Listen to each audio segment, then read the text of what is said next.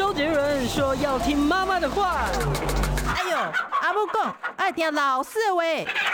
可是老师说，长大后要听老板的话。不管是谁，都要听医生的话。嗨，大家好，欢迎收听今天的《听医生的话》，我是主持人李雅媛，坐在我身边的今天已经算是老朋友，我们第二次见面了啊！台北万方医院眼科的主任吴建良吴医师到我们节目中来，谢谢吴医师，欢迎吴医师。是，谢谢。那个，呃，我们又再次见面。那这次是呃母亲节前夕，母亲节前，大家母亲节快乐。先预祝大家母亲节快乐哦。其实今年母亲节我们要关心妈妈眼睛的健康哦，尤其是现在很多妈妈都在追剧，追剧追多了对眼睛也是蛮伤的。是是是，但追的太认真，有时候也有青光眼的风险。对啊，有的时候你知道那个追剧。我自己有那个感觉，我就停不下来了。有时候好像两三天就把一套剧都看完，哦，太认真了，这个太伤了，哦，太伤了。好，然后我们今天其实跟大家谈的主题就是刚才吴医师有提到的，就是青光眼。嗯、我查了一下资料哦，说青光眼的患者呢，大概有四分之一会失明，有这么恐怖吗？呃，就是如果没有好好治疗的话，青光眼最可怕的是，因为常常发现的时候啊，他已经就是呃，这个这个已经到末期了。好，就是他视野已经很严重的缺损。好，因为这个疾病比较特别了。我们白内障上次讲过，它是一个就是视力模糊，很快就会知道。那青光眼因为它是视野的缺损来表现，比较不容易察觉。对，视野就是我们看东西视线的范围。对，那我们本来哎，我们可以看这么广的范围，所以你哎，这个转弯啊、开车啊，都可以看得到视线的周边。那它的缺损是从周边开始变差，所以等到所以病人常常不知道，嗯，好，一点一滴视力都慢慢越来越窄，越来越窄。然后等到窄到它哎，真的影响到生活的时候，那时候常常都已经很严重了。嗯，好，所以这种慢性的青光眼一般又把它当做我们叫视力的小偷，它就像小偷一样，一点一滴把你的视力偷走。但是你不会痛吗？哎，慢性的青光眼其实不会痛，不会痛，没有任何的，就是会不会什么眼泪呃流眼泪？它其实没有什么明显的症状，也不会说眼睛红，什么都不会。就是说，就是说，就是说，有一些类型的青光眼，它可能会有这个呃这个急性的发作啊，像我们讲说鱼角闭锁性的，嗯，啊，那像。它闭锁性的，他有可能就哎急性的发作的时候，就眼睛会胀痛，甚至于恶心呕吐，嗯，啊，甚至于挂急诊，然后呃，我之前也有碰到病人，哎，这个挂了急诊，所以哎这个头痛，嗯，啊头痛，后来被被神经内科收去了，还住到加护病房。后来想一想，哎，来过会诊一下眼科，发现急性青光眼，好，所以它是可以是很急性的发作，也可以是很缓慢的一个进程。大部分的这种慢性的青光眼是是没有什么症状，是病人有时候是哎，这个来看，有时候甚至做体检。体检的时候发现说，哎，这个视神经怎么那么差？嗯，大部分是现在大部分也不会说，呃，体检就做视野，应该是说他去做那个这个这个一般的体检，他可能会看一下视神经，或者有的用照相的。那照相视神经要怎么看？需要散散瞳吗？呃，现在有免散瞳的，现在体检很多都有免散瞳的眼底照相。嗯，它基本上可以看黄斑部，可以看这个呃我们的这个这个视神经。嗯，它看的范围是比较中央的地方，但是通常会看到一个黄斑部跟它的视神经，就是它照相。那照相他会再找找这个相关的就眼科医师去做判读。好，啊，判读的时候他可能常常就发现，哎，这个视神经也很差了。嗯，所以我们有一些病人其实是因为他，比方说公司例行的体检，啊，体检就发现说，哎，这个视神经看起来怪怪的哦，然后就一检查，已经其实还蛮严重的青光眼。是，好，我现在要从头再把这个整个顺序理一下哦，就是讲到这个青光眼，它就是视神经的一个病变吗？然后呢，您刚才提到就是说闭锁性跟开放性哦，这个鱼角闭锁性跟鱼角开放性，它到底有什么不同？是，我们可以看一下那个一个图片哈，嗯，我们那个第一个图哈，在青光眼的原因哈，我们来看哈，正常正常的话眼睛哈，它其实像个水球一样。哦，它是一个一个，就像这里我们一个模型哈。那它如果看起来，它这个中间的地方哦，我们的整个空腔里面那叫玻玻璃体，这个是玻璃体。那呃，眼睛里面其他的地方除了玻璃体外，它其实是被水。我们叫防水啊，防水就是包裹包裹住，就包括我们之前的水晶体，它整个被包在这个水里面。那这个防水从哪里来？从这个我们叫睫状体中这个地方来的。嗯嗯。好，那水就从这边分泌出来以后呢，它会经过我们的瞳孔，经过水晶体，经过瞳孔，流到前面，流到你这个这个角膜跟。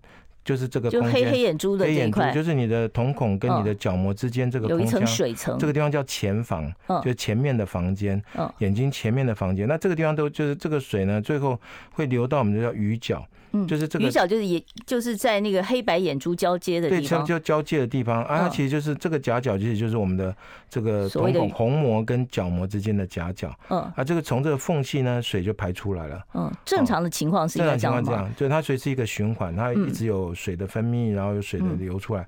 那正常它保持一个平衡的时候，这个眼眼睛的压力可以维持。嗯，好，为什么要维持压力？没有维持压力，它眼压太低会怎么样？那眼睛会扁掉。啊，就会凹下去了。对对对，它会会会，就是那个叫眼球萎缩。嗯，如果没有没有分泌水的眼睛，它眼睛就变成像葡萄干一样就萎缩掉。嗯嗯嗯。好，所以它必须要水分很重要。对，所以它必须是一个循环的。嗯。那甚至也这样也才有办法把一些养分提供我们的水晶体，那有一些代谢的问题啦。好，所以它这个循环就是维持我恒定的一个眼睛里面的环境，维持眼压。那我们量眼压是不是就是平常到眼科那个吹一下气的那个，就是量眼压嘛？几种方法，有的这个这个大部分现在比较多就是非接触用气啊，用喷个气一打嘛，对对，喷气打。那当然有其其他的啦，我们现在也有也呃传统的话是拿一个这个类似一个金属的，像一个磅秤一样这样，就病人躺平，嗯，然后去量了，要贴到眼睛上去量的。现在应该没有这种，比较少这样做，都是直接不接触的嘛，非接触的。是，您刚才讲到说会痛的是闭锁型的。会痛的就是闭锁型，其实它有分急性跟慢性。哦，急性会痛叫急性的闭锁型的。嗯，好，那急性闭锁型比较好发，就是说，呃，像像我们有些这个这个特别亚洲人哈，体型比较娇小啊，一些老太太，嗯，老太太，那通常它是一个远视的眼睛。远视不就是老花眼吗？不是，远视眼睛就是相对于近视哈，嗯，它的呃眼轴比较短。我们知道近视眼它眼轴是拉长，拉的太长了，所以它远视眼就眼轴比较短一点。它比较短一点怎么样呢？就是我们刚刚讲的鱼角，嗯，鱼角的那个夹角就会比比较容易狭窄。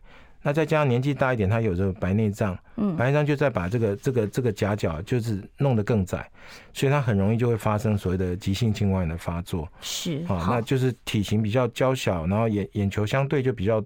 短比较小一点，那再加上如果又有白内障的时候，它就容易好发所谓的急性青光眼。白内障跟青光眼是有可能同时出现、同时发生的。是，就像急性青光眼发作以后，也有可能会引引起白内障的恶化。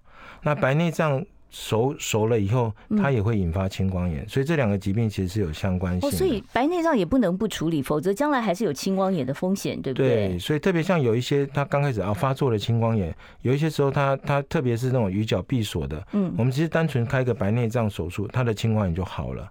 是有可能因为做一个白内障手术就改改变了他青光眼的这个部分。是您讲到这个青光眼就好了，很多人就眼睛就一亮了，就讲说过去大家印象中青光眼都是不可逆的哦，现在青光眼是可以治的吗？可以治疗，但是就是说它的我们讲不可逆的原因是因为青光眼就是我们刚刚讲是一个视神经的损害，那通常是跟眼压有关系。那如果视神经都萎缩了，视神经如果已经萎缩了。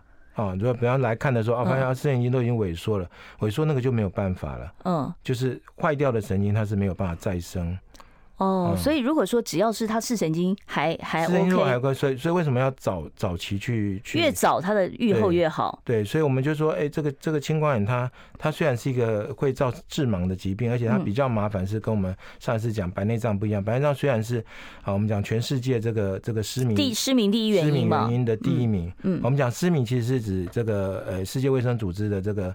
这个这个呃标准就是说，哎，你零点零五以下，嗯，好，不是说完全看不到光线了哈，就是说视力呃失明的标准，我们法定盲也是一样，就零点零五以下算是失明。那这样的状况在全世界来讲，那个白内障是第一个，第二名就是青光眼。青光眼是。那但是白内障它是可治疗的，嗯，他只要把手术做好，哎，病人就又可以复明。那青光眼比较麻烦的是，它神经坏掉就没有办法再。恢复了，是。那所以青冠的治疗重点在于说，呃，要让病人这个这个视力啊不要恶化那么快，所以它是减缓恶化，减缓恶化，减缓恶化，然后越早发现，你减缓的效果越好。那你如果来的时候已经哎视神经剩下两层，那你就很可能在有生之年你就会失明了。那如果你刚开始来，哎，也许要八成九成，那我好好控制，那你可能这一辈子还不至于失明。是，所以要看这个状况。我接下来就要请教一下吴医师哦，这个青光眼我都听人家讲说，这是遗传家族遗传性很重的一种眼部的疾病哦。那除了这个家族遗传之外，另外还有哪些因素可能是青光眼的高危险群？呃。呃，我们青光眼大概要分什么？这个我们讲刚刚讲什么闭锁或者是开放型嘛？对，这个这个是从呃解剖学的这个就是它的结构来看的了哈。那当然从从病因来讲，它就是呃我们有原发性或续发性的。原发性就是先天性的小朋友的，对对对，或是一些遗传这些问题哈，或是你家族史你有青光眼的体质。那那续发的就包括可能是因为哦我们比方外伤。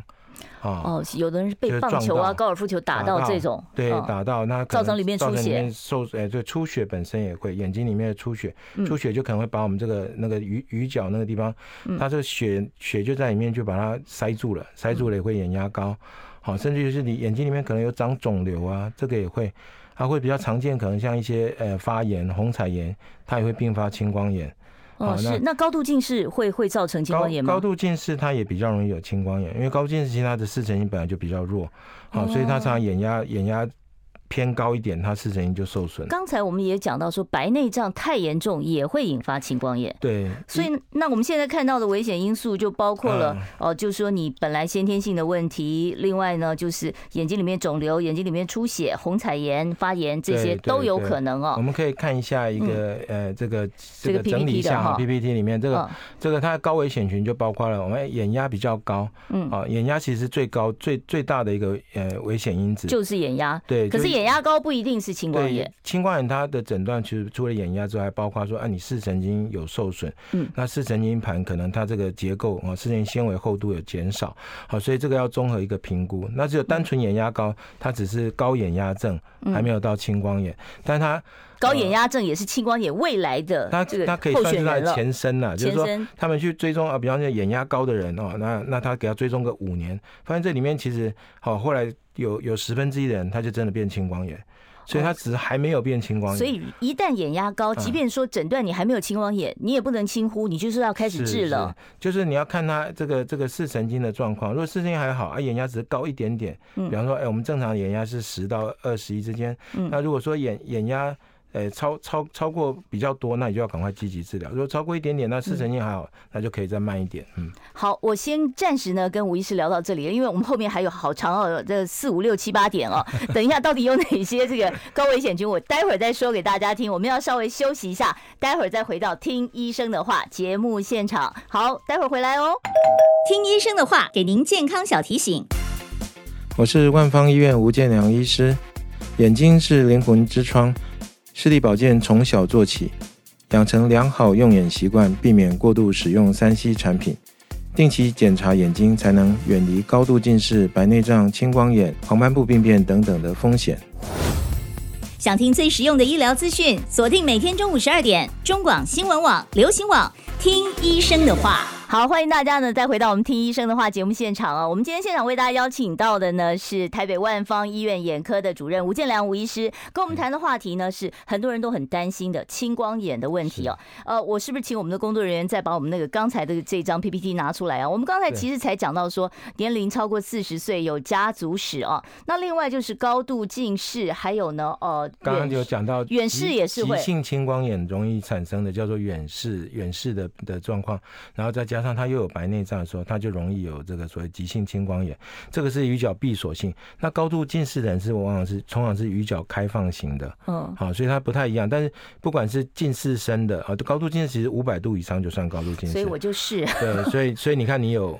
呃，两个 factor 吧，应该是啊。我 我对对对对对，我有两个危险因子啊。好，然后可是我刚才注意到还有一个，就是说手脚冰冷、血压偏低，这是为什么呢？哎，手脚跟眼睛很远。所以所以这个就要提到说，我们有一些病人啊，眼压其实没有很高。嗯。好，眼压可能还在正常哦，那可能眼压只有哎十七十八，但是眼压标准值是多少？眼压标准通常在十讲十到二十一，通常是二十一以下。二十一以下，不要超过二十一就 OK。对对对，那那低也不要低超过于十以下，嗯，正常是这样。好，那那那那有一些人那个眼压，哎，他其实眼压可能在二十，可能在十五到二十之间，他也不高，在正常范围内，但他有所他有发生青光眼，他视神经有变差，那这个是什么原因呢？这个就是他这个叫低压性青光眼或者长压性青光眼。这这是什么意思啊？啊，就是说他的他的视，我们简单讲就是他的视神经比一般的人要弱，所以他眼压其实没有很高，他视神经就被压坏了。好，我们刚刚讲青光眼，其实是因为这个里面压力太大嘛，嗯，那这个眼压就把把神经就压迫压坏了，嗯，好，那这个是高眼压的时候，当然这个大家很容易理解。那低眼压为为什么会会会一样会青光？眼？因为他的视神经可能就比较差，啊，什么人的视神经会比较差？他循环不好的人，末梢，对对对，他的血液供应不好，所以他就很容易稍微压一下就坏掉。嗯，好，就眼压不用很高，它就压坏。所以这哪一种人会循环不好？就血压比较低的啊，然后手脚冰冷的，手脚冰冷的，这样的人也比较容易有青光眼。所以如果你本身有家呃青光眼的家族病史，你又容易手脚冰冷，你真的是要检查一下你的眼压状况。是。对，那另外一个我们其实很常碰到的是那种就是长期用类固醇的，像是自体免疫方面的问题。对对，他有时候他是不得不用，他可能是不管是吃的或是点的。点的哦，对，有的眼药是有那个成分的，对不对？有的有类固醇的成分。什么样的眼药会？有一类固醇的，就消炎的药水哦，跟皮肤科一样，皮肤科也常常用。医生一般会开到有类固醇成分的吗？因为大家很多时候眼睛发炎的时候，类固醇不是说不能用，类固醇用的时候只是说要小心，要注意，不要太长期的使用。那长期使用在眼睛来讲，它就是会，嗯，就点一些类固醇的药水，那可能会有呃这个产生眼压高、青光眼的问题。嗯，另外一个就也会造成白内障的问题。好，所以所以类固醇跟白内障有也有关系，对，长期使用类固醇的话，就是会造成这两个问题。好，那像我们之前有曾经这个之前呃在新闻上其实也有看过啊，就是有有那个小朋友啊，他他去配这个角膜塑形啊，对啊啊，如果你有记得有一个这个后来也也也被判判判赔金额也蛮高的，然后就是他是他是因为这个。呃，可能在在点在带这个塑形的时候，他他这个小朋友有一些不舒服的状况，那医生就给他开了类固醇的药水。哎，对，一般来讲，其实像我们家小朋友也带这个塑形镜片，对，OK。但是就是他主要塑形镜片的目的是为了要防止他控制他近视度数加深的太快嘛。是是是。那这个塑形镜片是不是应该到十八岁就停下来呢？还是说可以一直戴？呃，其实。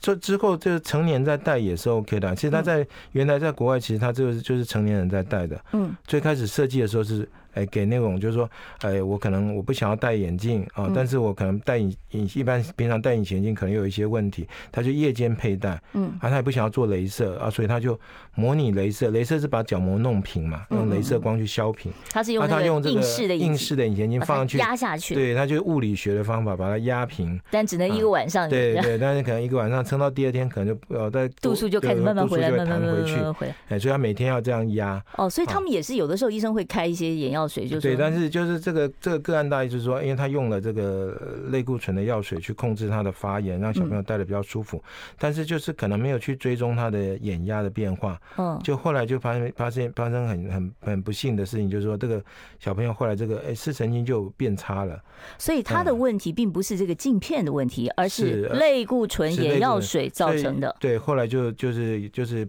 呃最终也是有有失明的问题啊，所以所以就类固醇如果没有适当的使用，没有适当的去去监测眼压的状况，这是有可能会产生所谓的这个呃青光眼的一个后遗症。是，那另外就是我们刚才讲过的嘛，就是有外伤啊，有虹彩炎呐，还有眼睛里面长肿长肿的，那是比较少见的了啊，或者是也有眼癌，有有有也是有啊，或者是说眼睛里面有有出血的啊，这出血，比方说可能像糖尿病的病人啊，哦，糖尿病的病人他他眼睛里面出血，或是外伤也会吧，外伤。像糖糖尿病跟青光眼之间也是有关联性，对不对？当然有，因为糖尿病的人哈，他最怕的就是会产生一种叫做呃新生血管性的青光眼。嗯，好，我们知道这个糖尿病的人，他眼睛严重的时候会失明嘛。啊，失明的原因其实上就是它里面会眼球里面会长一些不好的血管。嗯，啊，为什么会不好的血管？因为糖尿病的人他的血管啊，他会会循环不好，所以他有一些血管是阻塞的。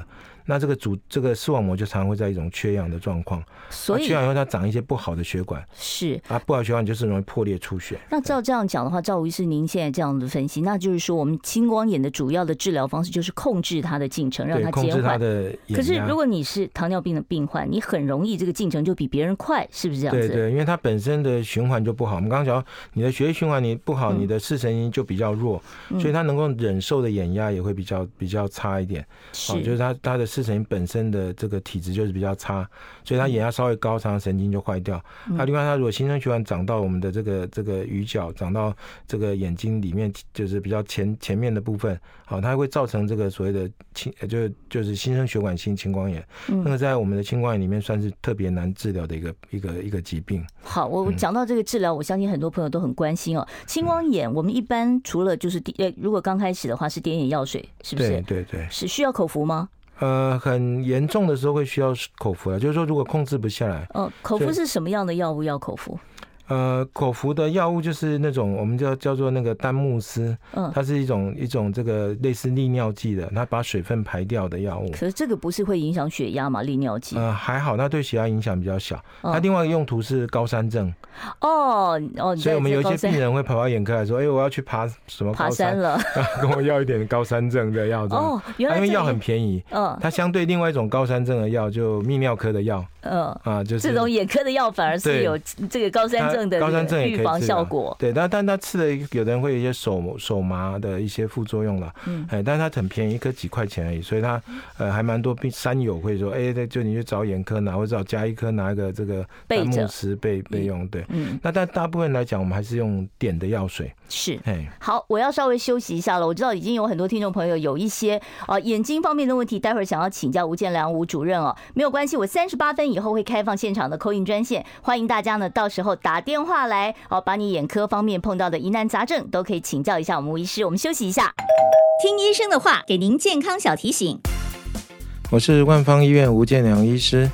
眼睛是灵魂之窗，视力保健从小做起，养成良好用眼习惯，避免过度使用三 C 产品，定期检查眼睛，才能远离高度近视、白内障、青光眼、黄斑部病变等等的风险。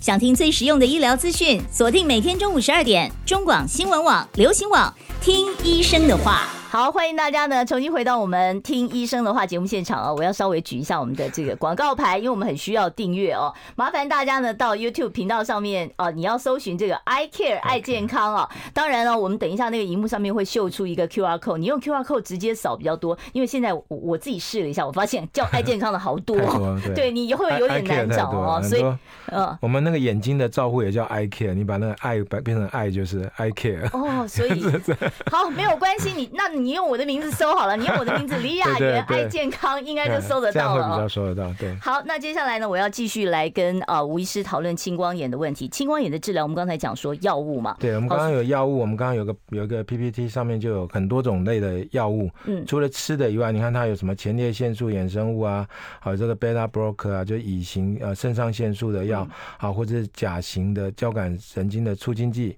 好，或是这个呃碳酸甘镁抑制剂。这个碳酸甘镁抑制剂就刚刚我们们讲的那个。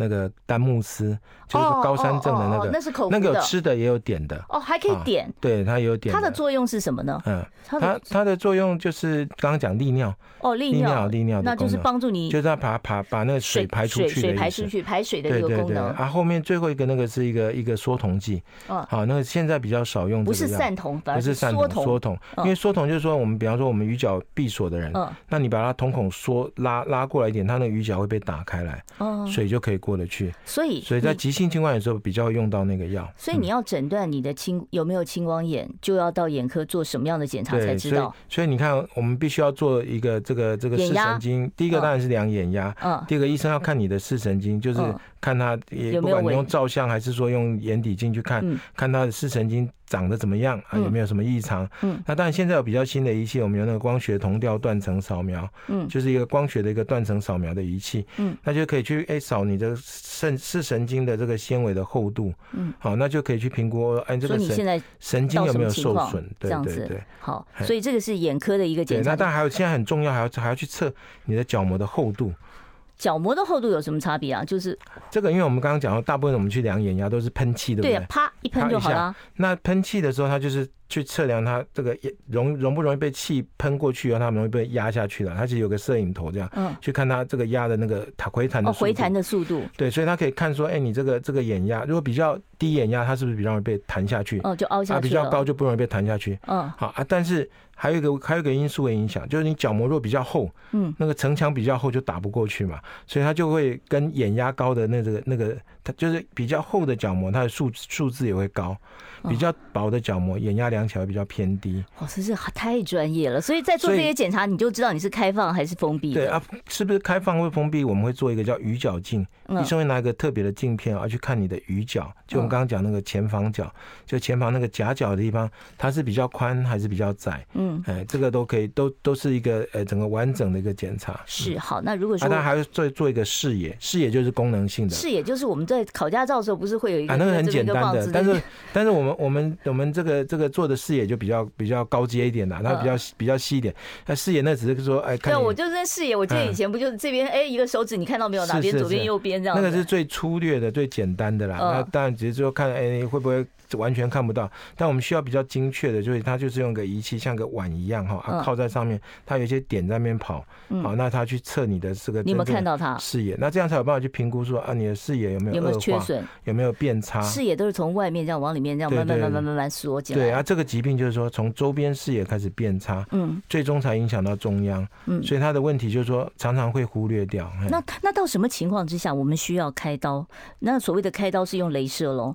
开刀，镭射就是镭射跟开刀又不太一样啊。我们刚刚讲什么小梁网小梁切除术？嗯，对，那这是什么意思？小梁切除术就是我们现在的这个这个眼睛啊，它它里面这个水排不出去，嗯，那我们就做一个通道。哦，小小梁网就是这个排水沟了。对，就是小梁网就是我们这个这个夹角的地方，缝缝的地方，它它水要排出去的那个地方。那我们把这个地方做了一个通道，让水可以出来。哦，它流不出来嘛，我们做一个排水沟。哦，哎，就是哎手术做的排水沟，那个叫小梁切除。嗯，那事实上也有用管子做一个导管进去的手术。哦，那啊就是呃植入一个导管，还有一种青光眼的导管的手术。嗯，那当然现在也有微创了。对，什么叫做 MS 呃 MIGS？MIGS 它就是一个微创青光眼手术。嗯，那微创青光眼手术它其实也有不，它有好几种了。那在台湾现在大概有两种，一种叫 Zen，Zen 它是一个小管子，也是就是很细的管子，眼睛这边装对，但是它就不用把这个把这个眼睛这个伤口就很小了。嗯，它微创的意思说，因为它伤口很小。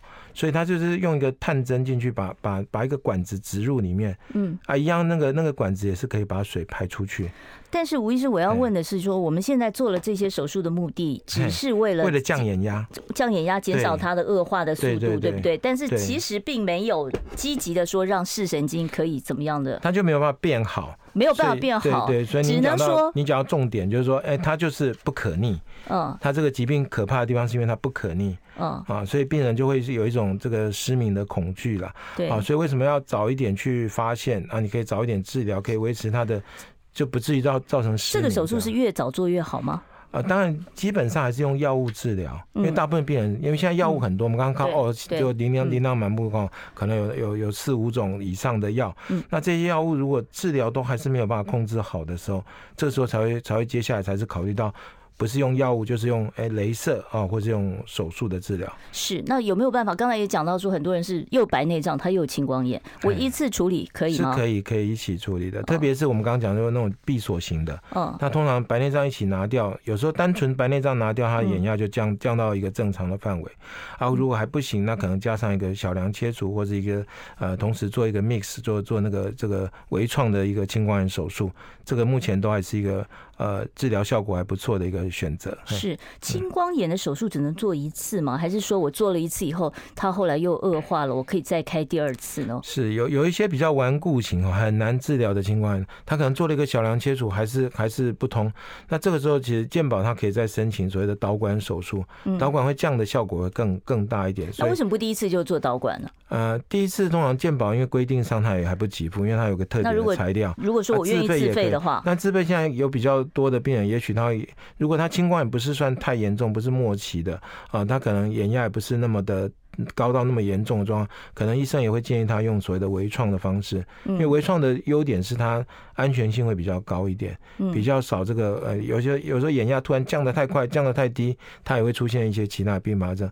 那手术是有一些风险，所以一般来讲都是以以药物治疗是是第一步，啊，药物都没办法控制了，那这个时候会考虑到手术。手术治疗。那手术基本上基本上现在健保的的状况，我们还是第一个还是做啊所谓的小梁切除啊，真的不行的时候，那当然可以做到导管的手术哦。好，我现在要准备开放现场 call in 专线了，我们现场专线是零二二五零九九九三三零二二五零九九九三三，有眼科方面的问题，放马过来直接打电话，听医生的话，给您健康小提醒。我是万方医院吴建良医师，眼睛是灵魂之窗，视力保健从小做起。养成良好用眼习惯，避免过度使用三 C 产品，定期检查眼睛，才能远离高度近视、白内障、青光眼、黄斑部病变等等的风险。想听最实用的医疗资讯，锁定每天中午十二点，中广新闻网、流行网，听医生的话。好，欢迎大家呢回到我们的节目现场啊！您现在所收听的是。中广流行网、新闻网联合播出的《听医生的话》，我是主持人李雅媛，坐在我身边的呢是万方医院眼科主任吴建良吴医师啊。我们今天要回答呢，听众朋友有关于青光眼啊，或者是其他眼科方面的问题，你都可以打电话到零二二五零九九九三三零二二五零九九九三三。好，我们接第一通电话。喂，你好，请说。喂，哎，呃，主持人好，医生好，是，哎，我今年六十七岁，我有青光眼跟白内障哈，嗯，然后我那个我想请教医生说那个青光眼。我们平平常要怎么保养？哦，怎么保养啊？这也很重要哈。好，好，好。青光眼最重要其实是点药，因为我们现在其实能够能够去呃去调整这个青光眼的的的手段哈，最主要还是靠控制眼压，控制眼啊。控制眼压的方式就是用眼，就是说你医生开给你的药，好，就是要就是要按时的去点，啊，不要说这个想到点一下啊。呃自己觉得没有不舒服就不点，我就有病人就是，哎、欸，医生都有开青光眼的药哦。嗯，他们都想说，哎，这个药里面不然后他就觉得自己，他就觉得眼睛，哎，他觉得有不舒服，他才点。嗯，他就后来，哎，这个这个过了一段时间再来看，哎，这个事情就恶化很快。那我想，哎，奇怪，这个怎么怎么会？仔细问一下，哦，原来他。很不规律的点药，嗯，所以这个药是不是像抗生素一样，你必须很规律的多少时间要？你就很像你把它想说啊，比方说你有高血压哈，你是不是每天都要吃高血压的药？对，你不会说呃今天吃明天不吃，你要每天都要吃。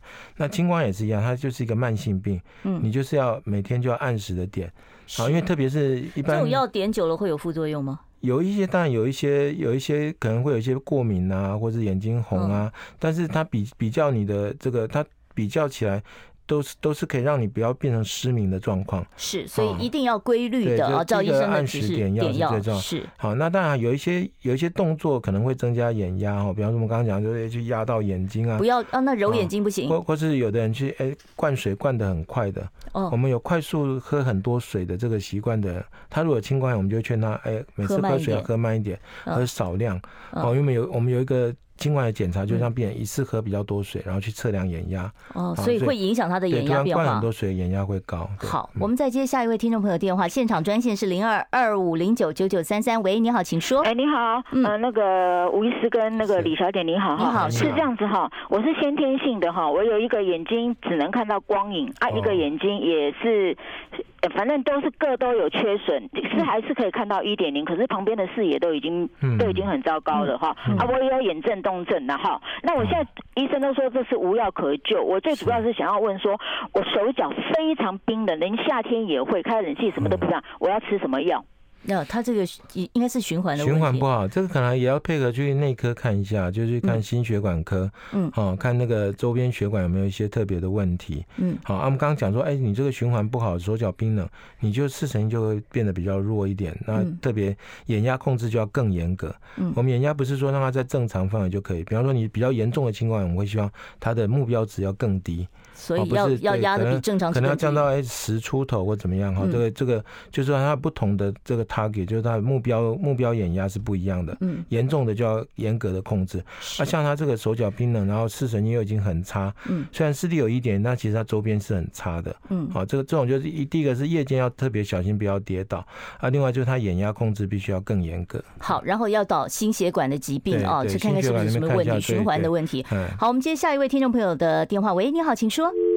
哦哦，我们再赶快接下一位啊！好，现场的专线呢是零二二五零九九九三三零二二五零九九九三三，提醒大家，你收音机的音量要关小一点哦，要不然呢哦会有这个回授。好，我们接下一位听众朋友电话，你好，请说。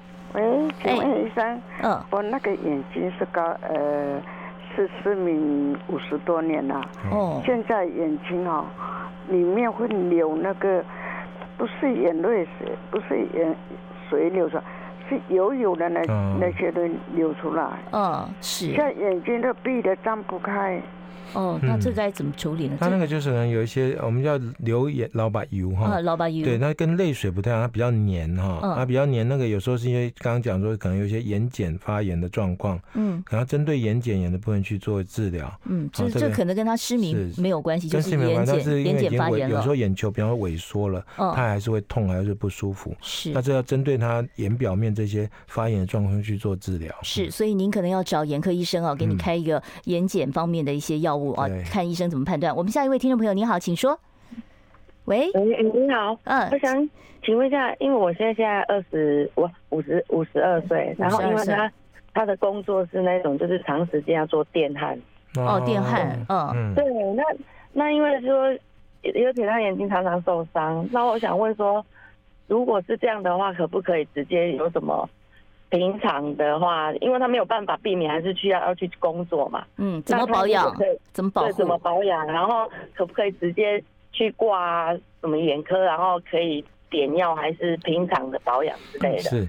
电焊哈，电焊最强光对不对？电焊主要是它有很强的那个紫外线，嗯，它电焊焊接，所以它一定要戴一个护目嘛。对对对对，所以主持人讲的非常正确，就就是预防最重要。嗯，好，那个我们有病人哈，就是偷看人家电焊，不要就是路边看到人家电焊，就好奇，他看看好奇看看，而且当然他没有防护嘛，嗯，啊，在焊的人他是有戴那个护目镜，所以他有保护到他的眼睛。那他除了他现在那个。罩子上的护目镜，他可不可以额外再加戴一个什么样的太阳眼镜之内在里面呢？他如果有戴那个合格的这种保护的，他其实就够了哈。嗯，啊，他一定要戴，因为有的有的工人他或者他那个护目镜可能磨损，他就会把它拿下来这样偷看一下，嗯，这样就很伤眼睛。好像我们比方我们刚刚讲说，哎，有有可能路人他看到人家在焊，他就这边好好奇，千万不要好奇哦。对，他看了一会儿呢，就回去以后就后来就来挂急诊，因为他那个会伤到角膜，会引起角膜的发炎，就很痛。嗯，好，所以这长期下来，如果你那个紫外线伤害多，第一个伤角膜，第二个它也可能会造成白内障。是，好，所以就是说你一定要护目镜要维持好的状态，而且要戴好。对，工作的安全是预防最重要。好，我们下一位听众朋友，你好，请说。喂，李小姐，是，是你好，嗯，啊，请问一下，我爸爸八十四岁，那他有青光眼的疾病，是，然后视力只剩下零点零五而已，几乎都快要失明了。嗯，请问，因为看了很多医师啊。嗯，那想说询问有没有更好的方式来治疗？哦，高龄的青光眼病患，他已经其实已经剩下零点零五，严格原则上讲已经算是失明的状况了哈。嗯，那那如果已经剩下那一点点是只能做的，就是说，哎，八十几岁，那我们就尽量把那个眼压控制的好一点，让他不要最最后就完全看不到。嗯，就是至少对光的感觉，维持，然后要要把眼压控制的更更好、更严格一点。是，那那所以为什么要把要要做筛检？就是说。我们现在就是，哎，四十岁以上就建议说，大家要去。四十岁就要量眼压了，对，对，因为四十岁以上你就风险就开始增加。是，哦，但但白，但青光眼跟白内障这都不是老人家的专利，但是老年人会比较多。嗯，就通常四十岁以上比较多嘛。我们有先天性的这个这个青光眼，青光眼小朋友的，小朋友也有。好，但是你年纪大，四十岁以上，特别如果你你有家族史，你有高度近视，刚刚讲一些危险因子，那你就应该去做一些眼压或者青光眼的一些检查。是，定期的要做一些眼睛的这个检查，知道你的状况啊。好，我今天因为时间的关系，我没有办法再。接听其他听众朋友的啊这个问题了。刚才在呃我们留言板上留言的问题，我们待会儿再请医师呢，在节目结束之后来回答。好，今天非常谢谢吴建良吴主任到我们节目中来回答了这么多听众朋友的问题，谢谢主任，谢谢谢谢。好，记得啊要帮我们订阅 I Care 爱健康，我们明天见喽，拜拜。